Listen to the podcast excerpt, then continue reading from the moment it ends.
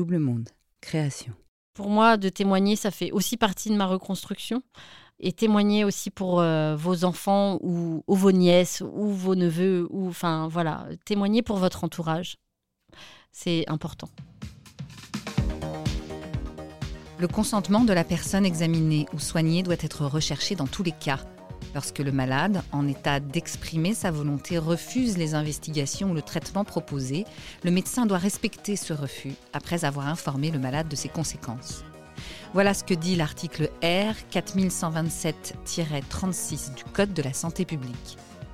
Fanny B a hurlé On n'a pas entendu. On n'a pas écouté. On n'a pas respecté. Elle a même cru que c'est un médecin qui l'empêcherait d'avoir 40 ans. Vous écoutez 40, le podcast sur la bascule que l'on peut vivre autour de la quarantaine. Violence médicale avec Fanny B, première partie. Bonjour, je suis Fanny et j'ai 40 ans. Je vais euh, vous partager euh, la violence euh, médicale que j'ai vécue. Il y a huit ans, j'ai rencontré mon mari. Ça a changé toute ma vie étant donné qu'il euh, avait trois garçons et que moi j'avais une fille. On était des jeunes amoureux euh, et euh, c'était génial. On a décidé ensemble de faire un, bébé, puis ça a fonctionné tout de suite parce qu'on a de la chance et j'ai pas eu de problème durant toute ma grossesse et tout allait bien. Euh, et euh, notre petite Camille, euh, la trait d'union de notre famille recomposée, est arrivée. On a décidé qu'on allait se marier pour unifier complètement la famille. Donc on a décidé de se marier, puis le gentil Covid est arrivé. Du coup, on n'a pas eu le mariage tant attendu et tant rêvé. Du coup, on a dû se marier en deux fois. Dans la continuité de la vie, forcément, il y, a des, des examens féminins qui arrivent, dont le frottis qui arrive en août 2022. Et puis, bah, il revient pas normal. Bon, bah, du coup, je retourne voir ma gynéco qui me dit bah, Madame, il faut faire un autre examen pour voir comment ça se passe. Très bien, je fais l'autre examen. Et puis la date se rapproche du deuxième mariage. Et je vois une nouvelle gynéco qui me dit bah, Là, madame, faut franchement vous opérer, puisque les cellules sont en stade 3 et, et donc il faut pas attendre. Donc là, je la regarde dépitée et je lui dis, mais en fait, dans trois semaines, je me marie et, et vous êtes en train de me dire qu'il faut que je me fasse opérer. En fait, le stade 3, c'est les cellules qui commencent à être pas cool. Et euh, le stade 4, c'est pour le coup vraiment cancéreux. Bon, bah alors, euh, quand est-ce que vous m'opérez? Euh, Ça sera le 12 septembre. Donc, 12 jours après, j'ai mon mariage. Oui, mais c'est bon, vous inquiétez pas, vous serez bien de toute manière. En une journée, vous êtes bien et tout va bien. Donc, ben, je me fais opérer et tout se passe en effet parfaitement bien. Bien sûr, les suites de post-op de cette conisation, ça s'appelle, eh ben, c'est qu'on a des saignements pendant longtemps. Bon, bah, du coup, ça sera nuit de noces sera loupée, hein, mais c'est pas grave. mais la santé prime. Donc je me fais opérer et puis ben, le 24 septembre arrive avec tant d'impatience et de joie. Et je vis, je vis, je vis la, la plus merveilleuse des journées de ma vie. En fait, la naissance de mes filles, ça a été extraordinaire. Mais mon mariage, ça a été... je ne peux, pas, je peux pas expliquer, mais c'était, c'était un, moment de, bonheur extrême. En fait, on a eu vraiment le mariage de mes rêves. Et, et c'était vraiment la plus belle journée de ma vie. Donc, du coup, le mariage se passe divinement bien. Le lendemain, c'est c'est le, le, blues du post-mariage qui m'atteint, euh, puisque euh, mon mari doit repartir avec les enfants et, toute la famille euh, repart le dimanche. Le lendemain, on range la salle, on fait le ménage et moi, je porte les cartons de vin et de champagne qu'on remet dans la cave de mon père. Donc, ma mère m'aura dit maintes fois ce jour-là, Fanny, repose-toi, tu sais, tu as eu une opération il y a 12 jours, euh, faudrait quand même que tu te reposes un petit peu, tu as quand même beaucoup porté. Euh, hein, hein, hein. Je fais, mais oui, maman, mais oui.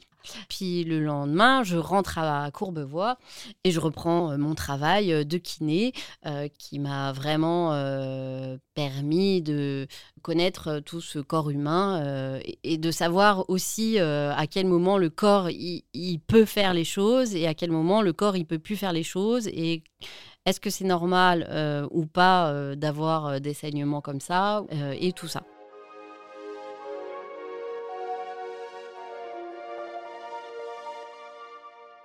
Donc le mardi matin, je me lève et, je vais euh, aux toilettes et là, euh, ce ne sont plus des petits saignements, c'est euh, beaucoup plus intense et beaucoup plus rouge vif. J'appelle les urgences en leur expliquant et en leur disant que, ben, en fait, bonjour, j'ai eu une conisation il y a du coup 14 jours et je voudrais savoir si c'est normal que je saigne beaucoup.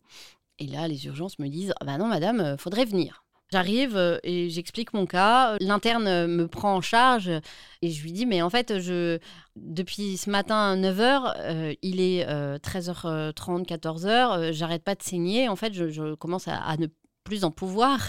Et là, euh, du coup, il m'examine. Et là, il, sortira une phrase euh, très mignonne, mais euh, qui peut être mal vécue. Moi, ça m'a fait rire, mais parce que étant dans le milieu médical, je pense qu'on a le même humour. Mais il me sortira après m'avoir enlevé un caillot qui faisait à peu près la taille d'un placenta. C'est une vraie boucherie ici, hein, ça va pas du tout, madame. Hein. Mais il était sur le ton de la blague. Enfin, en tout cas, je ne l'ai pas pris méchamment parce que à cette heure-là, j'en rigolais encore il m'en enlèvera bien une vingtaine de cailloux et il cherchera définitivement à trouver l'origine de ce saignement, mais, mais il ne le trouvera pas. Euh, donc, il va chercher un autre interne. Donc, moi, je suis toujours en position gynécologique hein, avec euh, le spéculum euh, en place, qui n'a jamais été agréable pour moi, mais qui l'est encore moins dans cette position.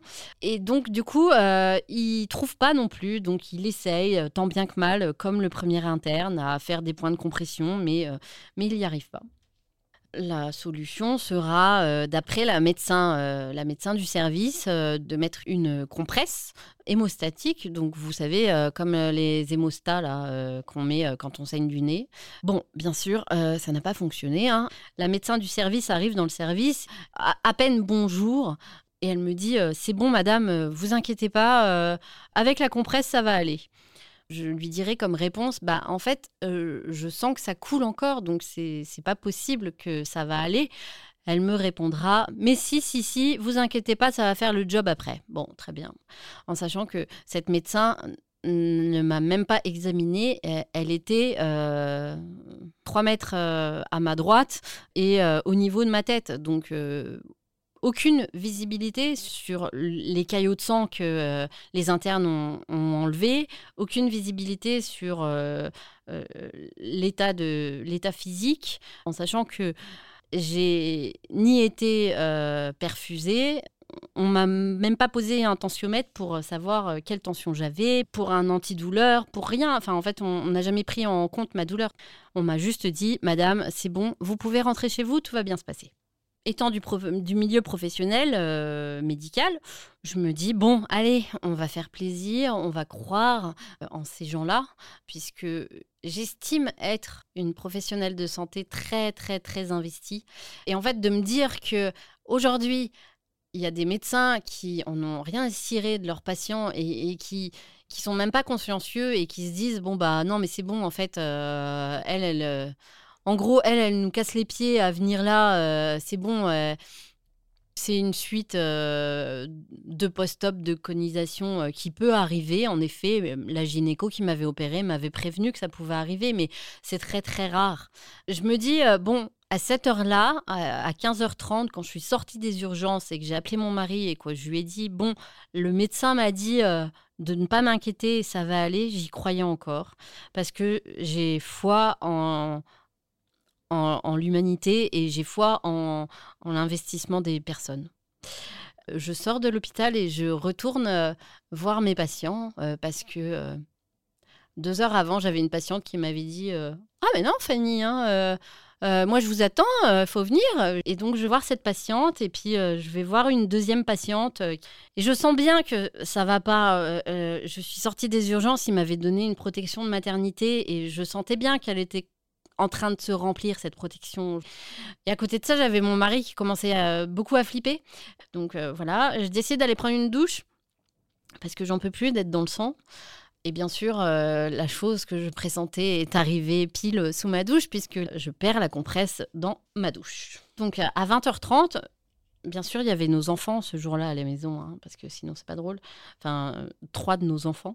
Et donc j'appelle, euh, j'appelle la maternité et puis je leur dis, euh, je suis venue cet après-midi, j'ai fait une, hémorragie post-conisation et, du coup comment ça se passe en fait? Parce que là ça ressaigne et là, la dame me euh, dira au téléphone, ah ben non, mais c'est bon, vous inquiétez pas, madame, ça va aller.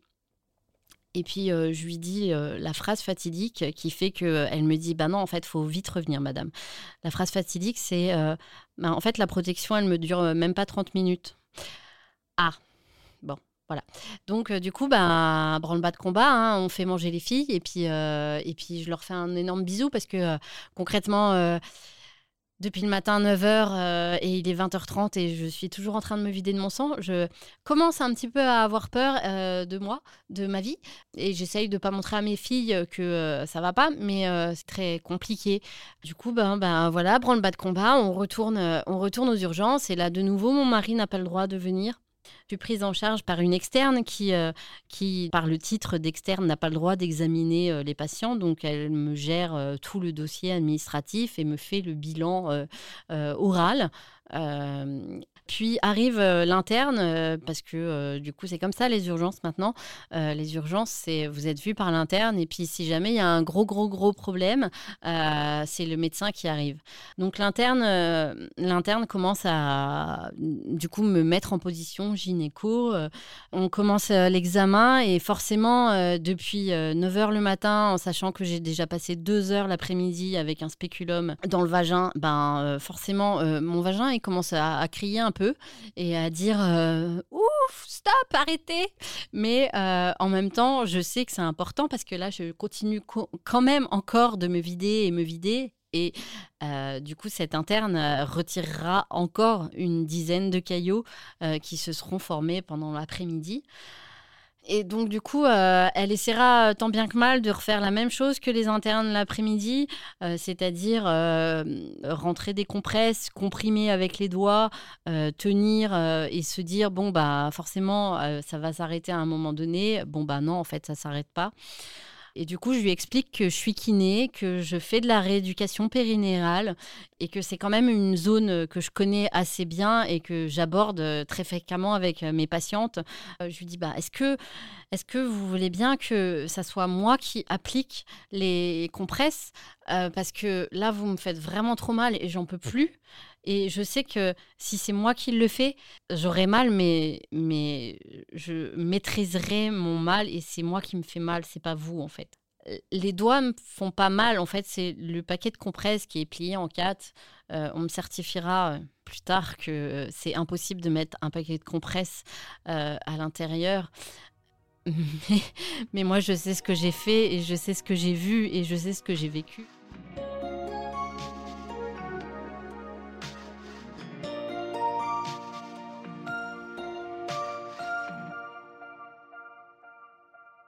Donc on fait ça, on essaye euh, deux fois euh, ensemble. Elle me dit franchement là, euh, je suis désolée, mais là j'y arrive pas. je vais aller chercher le docteur. Bon, donc du coup il y a la médecin du service qui arrive et, là elle me dit ah ben on se connaît nous. Et donc là j'ai su que j'allais vivre un enfer étant donné que elle avait une nonchalance elle l'a porté sur elle en fait. C'est un jugement peut-être, mais en fait non, c'est pas un jugement. Euh. Elle arrive donc euh, du coup euh, pour la première fois à 10 cm de moi. Et pour la première fois, hein, elle écarte mes jambes de manière très violente. Et du coup, l'interne lui tendra un, spéculum et, elle lui dit Ah non, non, moi j'ai besoin d'un spéculum autre parce que j'ai besoin de voir et là, l'interne lui dira, bah, en fait, elle a déjà mal avec l'autre, donc euh, oui, mais c'est pas grave. J'ai bien compris que le consentement euh, médicale n'existait pas chez cette personne. Elle est persuadée que en mettant des compresses et en comprimant, ça va fonctionner. J'ai beau lui dire que c'est la quatrième personne à essayer de faire ça, en fait, et que personne n'a réussi. Je vois pas pourquoi elle, elle réussirait, mais, mais non, elle est entêtée et en fait, elle, est dans un tunnel, elle a des œillères et elle ne voit que ce qu'elle veut voir elle, c'est-à-dire les compresses et les compresses hémostatiques. Jamais elle m'a demandé euh, si euh, j'avais mal. Jamais elle m'a écouté. Jamais elle a, elle a écouté mon euh, stop, faites une pause. Jamais elle a. voilà, elle voulait pas écouter en fait. Elle était dans son tunnel. Elle voulait absolument, je sais pas, jouer la championne royale qui arrive à maîtriser une hémorragie. Voilà. C'était son défi du jour, je crois. Été un pion et elle voulait absolument ce pion, euh, ne pas l'opérer et ne pas, euh, ne pas faire, euh, voilà, faire ce qu'elle avait envie de moi. Il est 22 heures et j'ai toujours ultra mal et je perds toujours autant de sang. Et, et pour le coup, là, autant j'ai jamais eu peur d'avoir un cancer, autant là, j'avais peur pour ma vie. Parce que, parce que je sentais que, je sentais que j'étais en train de partir. Et puis, ben, euh, elle réessaye encore les compresses. Euh, et pour euh, la énième fois, je ne sais plus combien de fois elle a mis des paquets, mais, mais là, ça a été le paquet de trop, en fait.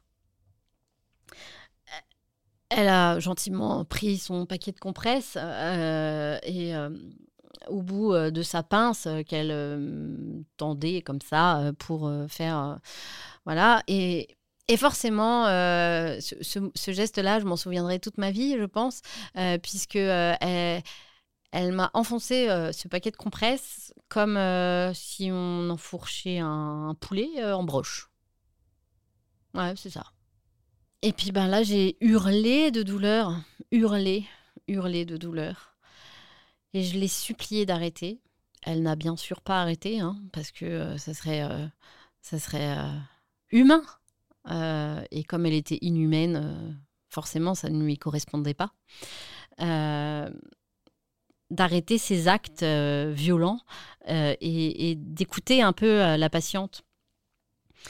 Et quand deux minutes avant, elle voulait encore, elle parlait à l'interne d'aller chercher des compresses prostatiques qu'on utilise pour les cancers de la prostate chez les hommes qui euh, font pareil que le coalgan, euh, mais qui sont plus grosses que la mèche qu'elle m'avait mise euh, l'après-midi.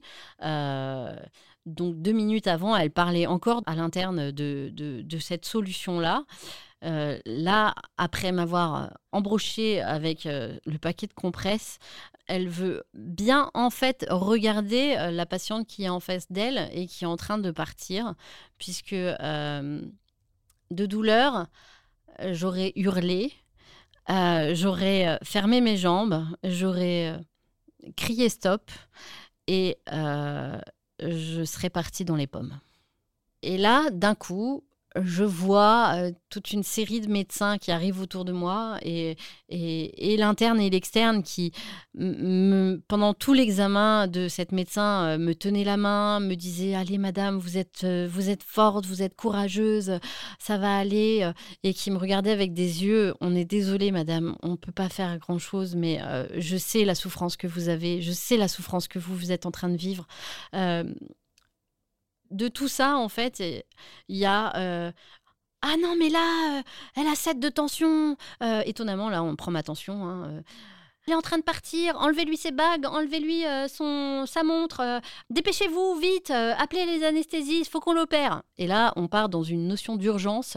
et là, je me dis, putain, merde, je vais mourir en fait. Après m'être réveillée, d'être tombée dans les pommes, je leur ai demandé de de faire un bisou à mon mari et juste un câlin parce que trois jours avant en fait on vivait un bonheur euh, extrême et trois jours après on vivait l'enfer. Et en fait on, m'aura dit oui oui oui vous inquiétez pas vous allez le voir votre mari.